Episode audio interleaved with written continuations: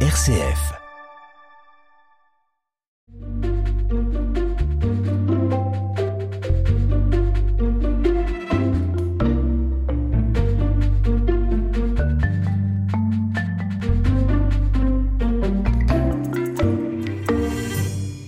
La Bible est en tête des meilleures ventes de livres dans le monde. Les ouvrages s'y rapportant sont nombreux et je vous propose aujourd'hui de découvrir un livre pour vous aider à entrer dans la lecture de cette bibliothèque sacrée ou de cette sacrée bibliothèque. Bonjour Gérard Rotelin. Bonjour. Vous avez publié la Bible Parole d'homme, premier tome, l'Ancien Testament. Deux autres tomes suivront. C'est aux éditions Peuple Libre. Alors, sur la quatrième de couverture, votre présentation, je la lis. Vous avez consacré votre vie à l'éducation, d'abord aumônier de lycée, puis éducateur en milieu ouvert, puis directeur d'un centre de formation de musiciens intervenant à l'école, à l'Université Lyon 2. Vous êtes auteur de plusieurs livres sur la pédagogie et l'éducation artistique et culturelle, docteur en esthétique, sciences et technologies des arts. Il n'est pas mentionné que vous êtes prêtre, que depuis de longues années vous travaillez les textes de la Bible, notamment en équipe avec les prêtres ouvriers de l'Ain. Absolument, toujours. Alors pourquoi ce livre, Gérard Hautelin, aujourd'hui? Eh bien, il est venu à la demande de quelqu'un que je connais et qui me dit un jour, alors qu'on était en réunion, euh, réunion amicale, elle me dit Oh, j'aimerais bien lire la Bible. Euh, c'est une bonne idée. Je lui dis euh, le problème, c'est que si tu n'as jamais lu euh, la Bible, euh, il faut pas que tu commences à la première page euh, parce que tu iras peut-être pas beaucoup plus loin que les que 50 pages et après tu vas trouver que c'est quand même ardu et que ça ne répond pas beaucoup à tes préoccupations du jour. Elle me dit mais qu'est-ce qu'il faudrait que je prenne comme traduction? Alors on a parlé des traductions, mais je dis surtout indépendamment des, des, des différentes traductions parce qu'il y en a beaucoup, ce serait intéressant que tu puisses avoir un ouvrage qui te donne quelques clés, quelques quelques quelques pistes pour entrer dans cette lecture. Elle m'a dit oui mais qu'est-ce que tu me conseilles? Ben, je lui dis je vais réfléchir et j'avoue que ce que j'ai trouvé, à part euh, la Bible pour les nuls, mais qui ne correspondait pas à ce qu'on souhaitait, enfin je veux dire c'était c'est pas ça qui non voilà. J'ai pas trouvé grand chose. Elle a dit, euh, je me suis dit ben il faut que je lui écrive.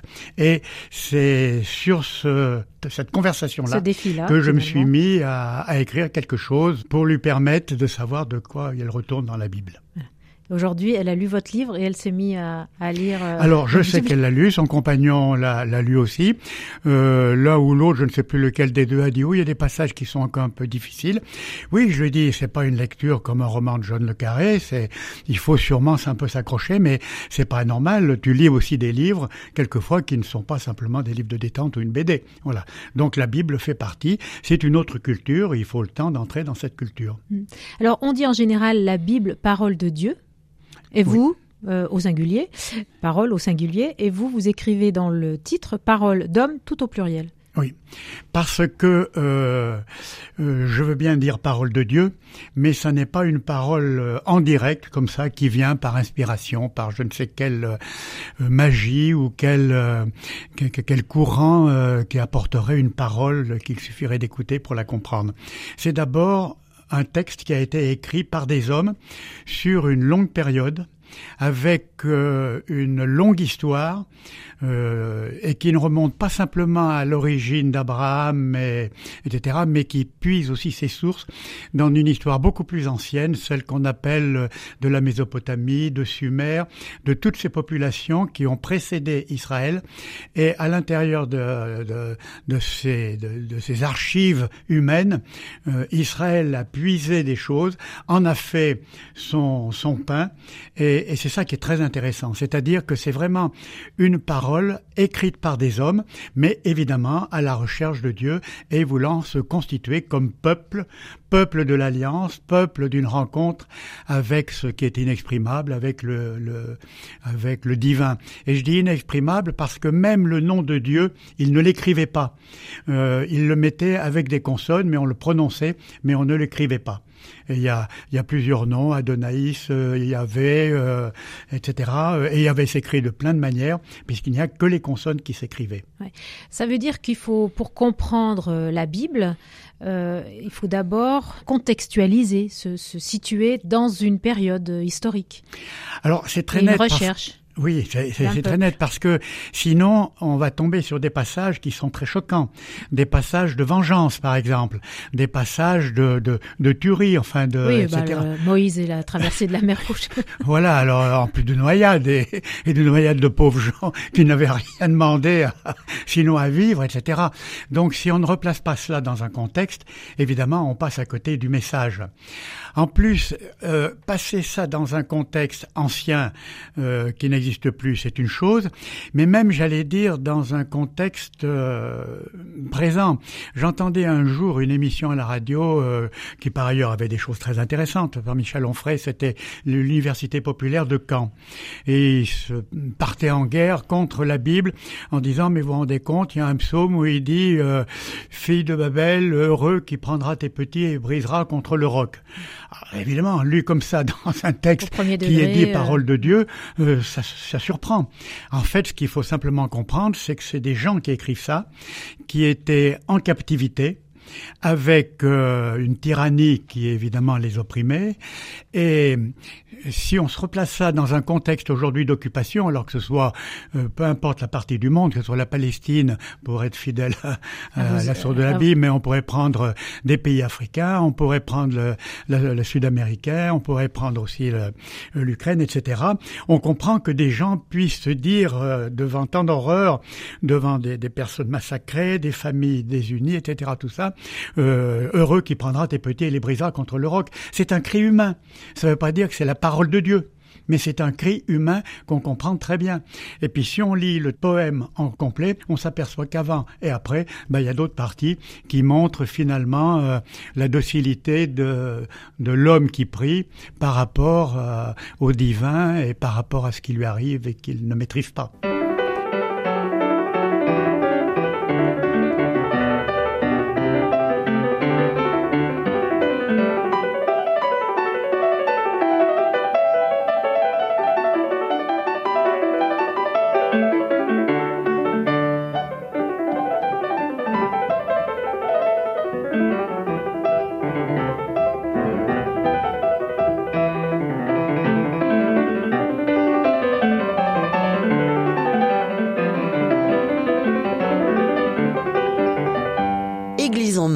Sur RCF Pays de l'Ain. Gérard Rautelin, vous avez écrit ce livre, La Bible Parole d'homme, donc pour l'instant c'est le tome 1, l'Ancien Testament, pour aider euh, des personnes à entrer euh, dans la Bible. Alors comment avez-vous bâti ce, livre?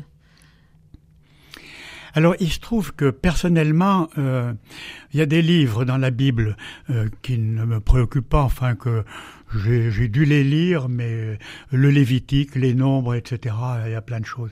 Et d'autres livres, au contraire, qui depuis longtemps et toujours encore aujourd'hui me passionnent, que je lis, mais pas parce que, pas par fonction, pas parce que je suis prêtre, pas parce que je suis chrétien, mais parce que je les trouve admirables. Alors il y a ceux qu'on appelle les livres de la sagesse, euh, le livre de Coëlette, euh, le livre de Job, les proverbes, etc. Et puis il y a aussi les psaumes. Et pour moi, les psaumes, alors c'est un ouvrage. Euh, j'ai pas apporté l'exemplaire de la Bible de Jérusalem, c'est-à-dire en volume séparé, mais vous verriez que ce livre est complètement tout désorganisé à force d'être feuilleté, etc. Et c'est absolument admirable parce que c'est 150 poèmes qui racontent la vie des hommes, son espérance, leur espérance, leur attente, euh, leur misère, leur douleur, leurs difficultés, euh, ce qu'ils font, ce qu'ils ont envie de faire, etc. Et ce livre des psaumes, il y a longtemps que je le lis et je me suis dit que c'est sans doute un de ceux par lesquels on peut aborder l'humanité de ces de, ces gens de cette époque voilà mm. et c'est après, euh, j'ai pris les livres de la sagesse, comme on dit, donc ceux que je citais, Job, Coëlette, etc. Et puis après, je remonte euh, à d'autres, euh, etc. Mais j'ai pas commencé par la Genèse, même si c'est un des plus connus avec la création du monde en six jours, etc., etc. Mais c'est pas cela qui m'a intéressé d'abord, parce que c'est déjà plus difficile à entrer, parce qu'il faut se placer dans la perspective de ce qu'on appelle les mythes. Il faut des codes. Alors c'est les codes. Exactement. là, vous, citez les textes. Finalement, c'est la deuxième partie de votre livre. Et en première partie, eh bien, vous donnez des, justement, des, des codes, des, les clés une pédagogie, quoi. Voilà, ce qu'on appelle les formes littéraires ou les genres littéraires. Alors, il y a plein de genres littéraires différents dans la Bible. Il y a des récits, il y a des légendes, il y a, il y a des mythes, il y a des, il y a des prières, il y a des poèmes. Euh, le Cantique des Cantiques est un poème sur l'amour. Euh, et je crois, je crois que le nom de Dieu n'y est pas prononcé d'ailleurs dedans.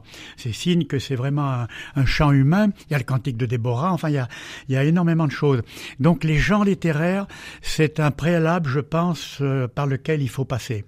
Et il faut savoir qu'il y a des choses qui sont symboliques mais qui ne raconte pas la vérité sous un mode scientifique, un mode historique, mais qui la raconte sur un autre plan de la vérité. Mais en France, euh, aujourd'hui, 2022, on vit aussi dans plein de symboles. On était il y a, il y a deux jours sur le, sur le 11 novembre.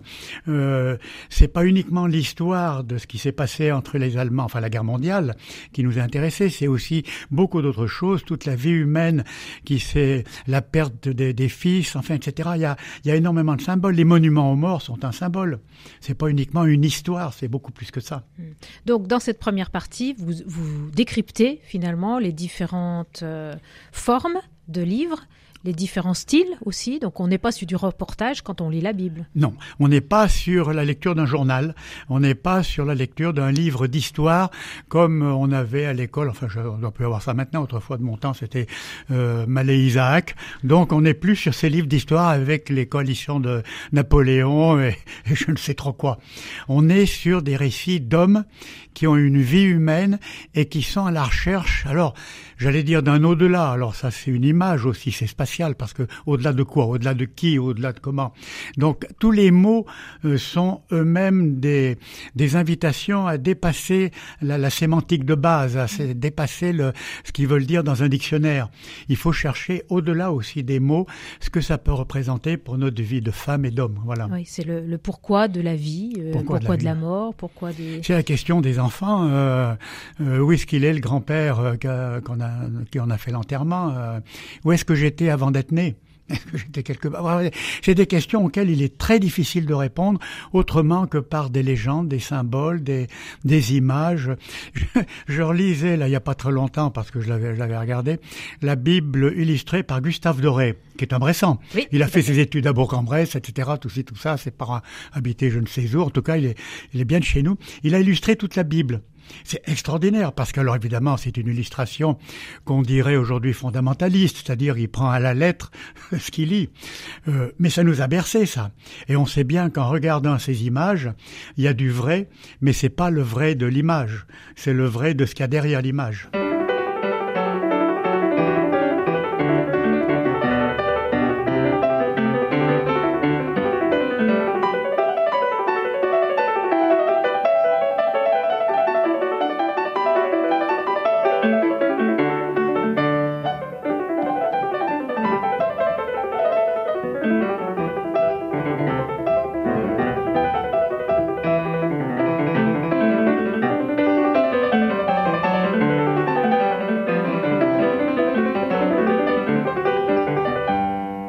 Démarche pédagogique, donc, Gérard Rotelin, pour ce, cet ouvrage. Est-ce qu'il y a une démarche missionnaire? Alors, missionnaire, ça dépend quel, euh, quel sens on donne au mot. Il n'y a pas une démarche missionnaire au sens de vouloir euh, convertir. Euh, convertir les gens, c'est pas du tout ça. Mais missionnaire, au moins déjà dans un premier sens, c'est de ôter l'esprit qu'on peut lire la Bible, ce qu'on appelle d'une manière littéraliste ou encore fondamentaliste, comme le font encore beaucoup de, de, de, de, chrétiens, euh, alors qu'on va dire, alors les évangélistes, alors ça, ça pullule, Amérique du Sud, chez Trump, chez, chez qui on veut, etc. Mais même aussi en France. Enfin, c'était, il y a des, des, des lectures. C'est pas parce que c'est écrit dans la Bible que c'est comme ça que ça s'est passé. Autrefois, par exemple, la création en six jours, qui est le mmh. début de la Genèse. Premier jour, deuxième jour, etc. Euh, sixième jour, création de l'homme, etc. Septième jour, Dieu se repose. Il y a eu des scientifiques, il y a, un siècle à peu près, euh, qui ont essayé de faire concorder ce qu'ils avaient appris de la science avec cette lecture de la Bible avec la Genèse. On appelait ça le concordisme. Évidemment, c'est une voie sans issue, ça n'a pas de sens. Parce que c'est pas en cherchant la, correspondance entre ce qu'on a appris de la science, le Big Bang, euh, etc., surtout que plus ça va aujourd'hui, plus, les connaissances explosent. Enfin, on, on sait, enfin, moi-même, je suis complètement affolé pas, pas, parce que j'apprends les planètes qui, enfin les galaxies qui s'éloignent les unes des autres à des vitesses euh, d'années. Enfin c'est incroyable. Je, je, ne me représente plus rien. Donc ça ne sert à rien de faire cette lecture littéraliste et de chercher à faire concorder au niveau de la science quelque chose qui est de l'ordre du mythe, de la légende, mais dont le vrai est ailleurs. Le vrai, c'est que euh, euh, l'homme euh, n'a pas la maîtrise de tout, ni même la maîtrise de la connaissance, il ne connaît pas tout, d'où le fameux arbre de la connaissance, euh, après, on a dit que c'était avec des pommes, etc. Bon, peu importe euh, l'imagerie qu'on met autour, mais il n'a pas la maîtrise de tout, il n'a pas la maîtrise de la connaissance, et donc il est dépassé par ce qu'il ne sait pas, mais qu'il a envie de chercher, qu'il a envie de connaître. Donc une démarche missionnaire pour vous, dans le sens de ouvrir euh, la foi à l'intelligence. Ah ben c'est absolument, c'est c'est c'est faire en sorte que la foi est possible et ça n'est pas une espèce de, de, de, de plongée dans l'irrationnel, etc. Euh, la foi n'empêche pas de chercher à comprendre euh, où, pourquoi, comment, avec qui, euh, etc. Il y a une intelligence de la foi, mais c'est pas moi qui le dis, ça déjà euh, saint Thomas l'a dit, Augustin l'a dit. Enfin, je veux dire, euh, c'est une c'est c'est une vue de une vue de l'Église, j'allais dire éternelle, et heureusement d'ailleurs. La théologie, c'est ça. La théologie, c'est un mot grec qui veut dire discours sur Dieu. Les théologiens ont passé leur temps et continuent à passer leur temps à essayer de, de, de comprendre alors ce qui est écrit dans la Bible, bien sûr, mais surtout ce qui est euh, vécu par l'homme et euh, la recherche des hommes. Euh, voilà. Église en marche sur RCF Pays de l'Ain. Qu'est-ce qui vous touche dans tous ces livres, Gérard Routelin Moi, je vais dire, c'est leur profonde vérité, leur profonde vérité humaine. Oui, parce que vous dites vérité, en même temps, euh, il ne faut pas prendre tout ce qui est écrit au pied de la lettre. Donc, euh, quel sens de Parce que la vérité, quelle vérité? Parce que la vérité est aussi quelque chose qui ne se met pas en formule, euh, qu'elle soit scientifique, mathématique ou philosophique, etc. C'est encore au-delà. La vérité. Pilate disait au moment du procès de Jésus, qu'est-ce que la vérité? Et personne ne lui répond. Eh ben, la question, elle est toujours d'actualité. Et où est-ce qu'on va la trouver? Euh, je suis, enfin, je sais qu'aujourd'hui, pour moi, la vérité n'est pas la même que celle à laquelle j'adhérais Enfin, elle, elle, s'exprime différemment, en tout cas, pas dans les mêmes mots que celle euh, avec laquelle je l'exprimais quand j'étais au séminaire à, à 20 ans, quand j'étais euh, euh, au centre de formation à, à 40 ans, etc. Il y a des époques de la vie où on, continuellement, on essaye de, de râper un peu les couches superficielles pour aller de plus en plus euh, sur le cœur même de la vérité, mais qu'on n'atteindra jamais. Enfin, qui sera. Alors, donc, vous dites que ce qui vous touche dans ces livres, c'est la vérité, la vérité de, ce que vivent les hommes. La vérité, absolument, la vérité de ce qui est vécu par les uns et par les autres qui n'est pas forcément la même pour les uns et pour les autres. C'est-à-dire qu'on a, on, vit pas tous les mêmes, euh, les mêmes moments, les mêmes joies, les mêmes peurs, les mêmes craintes. On ne vit pas les mêmes espérances. Mais je pense qu'il y a quelque chose euh, qui est alors pour tous les hommes, quels qu'ils soient, quelles que soient les cultures, les civilisations, il y a quand même une échéance qui se pose pour tous, qui est celle de la mort. Et la mort, ça indique la fragilité non seulement de l'espèce humaine, mais de la nôtre individuelle, euh, exprimée sous une manière un peu, un peu brute et, brutale, mais c'est euh, qu'est-ce qui se passe après? Ou est-ce qu'il se passe quelque chose après? Et là, personne n'en sait rien, personne n'est revenu. C'est déjà dans une euh, des paraboles quand les, les, les, copains là, du, du, du, du riche qui qui veut pas regarder le pauvre Lazare, sa famille lui dit mais est-ce qu'il n'y aurait pas quelqu'un envoie donc Abraham pour nous dire ce qu'il y a après quoi. Il dit, mais si t'as pas cru les prophètes, c'est pas la peine que j'envoie quelqu'un d'autre, grosso modo. Enfin, je résume simplement, mais c'est un peu ça, quoi.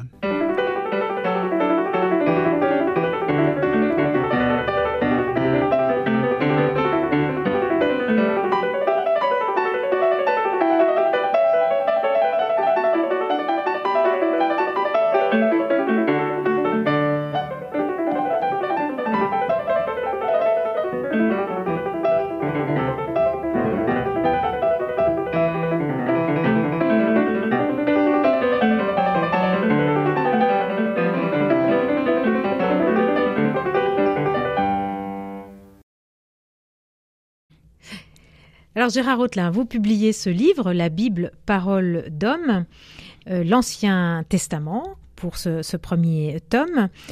Pourquoi lire la Bible aujourd'hui? D'abord, il y euh, c'est pas moi qui le décide.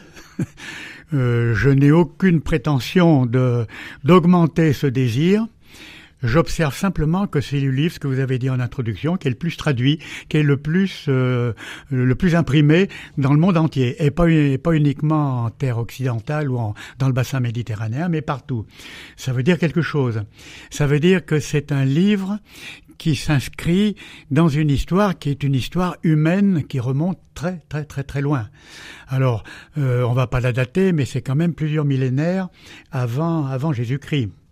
Ce qui veut dire que c'est quelque chose, c'est un livre dont on n'a pas percé totalement le mystère et, les raisons d'être même, qui s'inscrit dans, alors pour le coup dans une histoire, et je suis persuadé que si on ne prend pas le temps de savoir d'où on vient, de savoir euh, grâce à qui on est ce qu'on est aujourd'hui, alors la famille directement, bien sûr, le pays dans lequel on vive, euh, tout autant, mais beaucoup plus largement dans l'histoire de l'humanité, si on ne prend pas l'effort de savoir euh, qui nous a précédés et de qui on est redevable, je pense qu'on manque quelque chose de très important. Je crois, alors, plus largement que la Bible, c'est l'histoire en elle-même, alors qu'on lui mette un grand H ou un H minuscule, peu importe, mais c'est l'histoire en elle-même qui est essentiel, non seulement pour comprendre d'où on vient, mais aussi qu'est-ce qu'il est important de sauvegarder et de mettre en œuvre pour construire l'avenir. Oui. Mais ce n'est pas rien qu'une lecture historique. Elle, la Bible peut aussi être un appui pour aujourd'hui pour euh, vivre notre vie de, de femme et d'homme euh, ah ben, aujourd'hui je, Ah ben, je pense tout à fait. C'est pour ça que j'ai mis d'ailleurs parole d'homme, parce que euh, si j'avais mis la Bible parole de Dieu, Bon, alors tous ceux qui ne sont pas concernés, qui ne se disent non concernés par le divin, par la religion, par l'institution ecclésiastique, par tout ce qu'on veut, euh, dira ben c'est pas pour moi. Parole d'homme, au moins, euh, ça signifie que, que c'est pour eux. Voilà. Euh, alors, d'hommes et de femmes, on est d'accord. Comment ah ben de femmes, évidemment, oui, oui, ça c'est évident. Mais d'autant, d'autant qu'il y a quand même énormément de paroles de femmes dans la Bible et que les femmes, alors pour le coup, même dans un régime qui était plutôt machiste, on va oui. dire, et passablement machiste, c'est rien de le dire, eh bien, euh, elles sont très très très présentes et elles ont des actions. Euh, alors ça va depuis Judith qui va couper la tête à, à Holoferne jusqu'à jusqu'à Marie qui reprend dans son cantique toute l'histoire de la Bible, son Magnificat. C'est une relecture complète de la Bible. De la même manière que le cantique de Zacharie, il relie toute l'histoire qui l'a précédé. Et donc, euh, euh, moi, ce qui m'intéresse, c'est qu'à travers euh, ce livre qui est ancien, on peut relire alors l'histoire du passé, mais moi j'y relis. Alors je peux vous dire euh, sans, c'est pas parce que je suis dans une euh, radio dominante chrétienne que je le dis, mais ça, je, relis mon histoire dedans. Les psaumes, c'est mon histoire. Colette, c'est les questions que je me pose. et les proverbes, j'y lis des slogans que je peux entendre par des gens qui passent. Voilà, c'est pas étranger. Donc tome 1 oui. pour l'Ancien Testament. Les, les, autres tomes? Alors le tome 2 est en train de s'écrire. C'est pas le plus simple, c'est sur le nouveau. Alors c'est pas le Nouveau Testament, c'est plus exactement les évangiles. Donc euh, derrière, c'est la question, il y a plusieurs questions. Un, d'où viennent les textes? Qui a écrit ces textes? Comment ils sont nés? Et question numéro 2, encore plus importante, qui était Jésus? Jésus le Galiléen, Jésus de Nazareth, Jésus qu'ensuite on a dit le Messie, alors que lui a toujours refusé d'être le Messie, à qui on a mis ensuite le nom de Christ, alors que ce n'est pas lui qui l'a prononcé. Donc euh, un tas de questions, avec quand même la question clé, euh, là que je ne résoudrai pas évidemment, mais qu'il faudra cerner, qui est celle de la résurrection bien sûr. Et puis le troisième volume, qui sera celui des premières communautés chrétiennes, au sein desquelles ont été écrits les évangiles, par qui, avec quelles sources orales, écrites, euh, dans quel contexte, là aussi, ce qui n'est pas simple, simple, simple, parce qu'il y avait ce qu'on appelait la gnose, il y avait les, les Grecs qui avaient pris quand même culturellement un peu possession du bassin méditerranéen, donc qui importaient des notions comme l'âme et le corps, qui ne sont pas des notions juives, qui ne sont pas des notions euh, du juif Jésus de Nazareth, qui lui c'était avec la roi, avec l'esprit ou, ou avec d'autres choses, mais qu'il a fallu aussi euh, gérer j'allais dire voilà. Donc et puis le troisième volume, alors ça sera sur les communautés chrétiennes et comment elles se sont saisies jusqu'à Constantin qui a été le tournant alors après euh, dans l'Église institutionnelle avec euh, etc etc voilà bon après il y a beaucoup d'ouvrages là-dessus ça. Alors je cite mon seul but est de donner envie de lire la Bible, quelles que soient les difficultés d'abordage, et non de faire un travail d'exégète pour lequel de nombreux livres existent et offrent des commentaires étayés sur l'ensemble des textes. Donc c'est un livre très pédagogique, avec votre écriture à vous, euh, Gérard oui. la Bible, parole d'homme, donc d'homme au pluriel, tome 1, l'Ancien Testament, un livre paru chez Peuple Libre et qui coûte 22 C'est la Procure. Peuple Libre, c'est une euh, fait partie de, de, du groupe La Procure. Euh, vous l'avez fait relire à des exégètes, justement euh, Oui, dont ce, un ce notamment qui est un ami, de, un ami, un collègue de séminaire euh, avec lequel je suis resté ami. Il y, a, il y en a un autre, un théologien qui l'a lu. Et euh, Jean-Pierre Lémonon, qui est à Valence, qui était euh, doyen de la faculté de théologie de Lyon et, et, qui a beaucoup apporté des questions, des voilà, enfin soulevé quand même quelques voilà. Ça a été très précieux et je le remercie beaucoup, beaucoup, beaucoup. Alors on se revoit dans, dans un an pour le deuxième tome? Euh bah, Par exemple. Merci Gérard Merci Rotin. à vous Isabelle.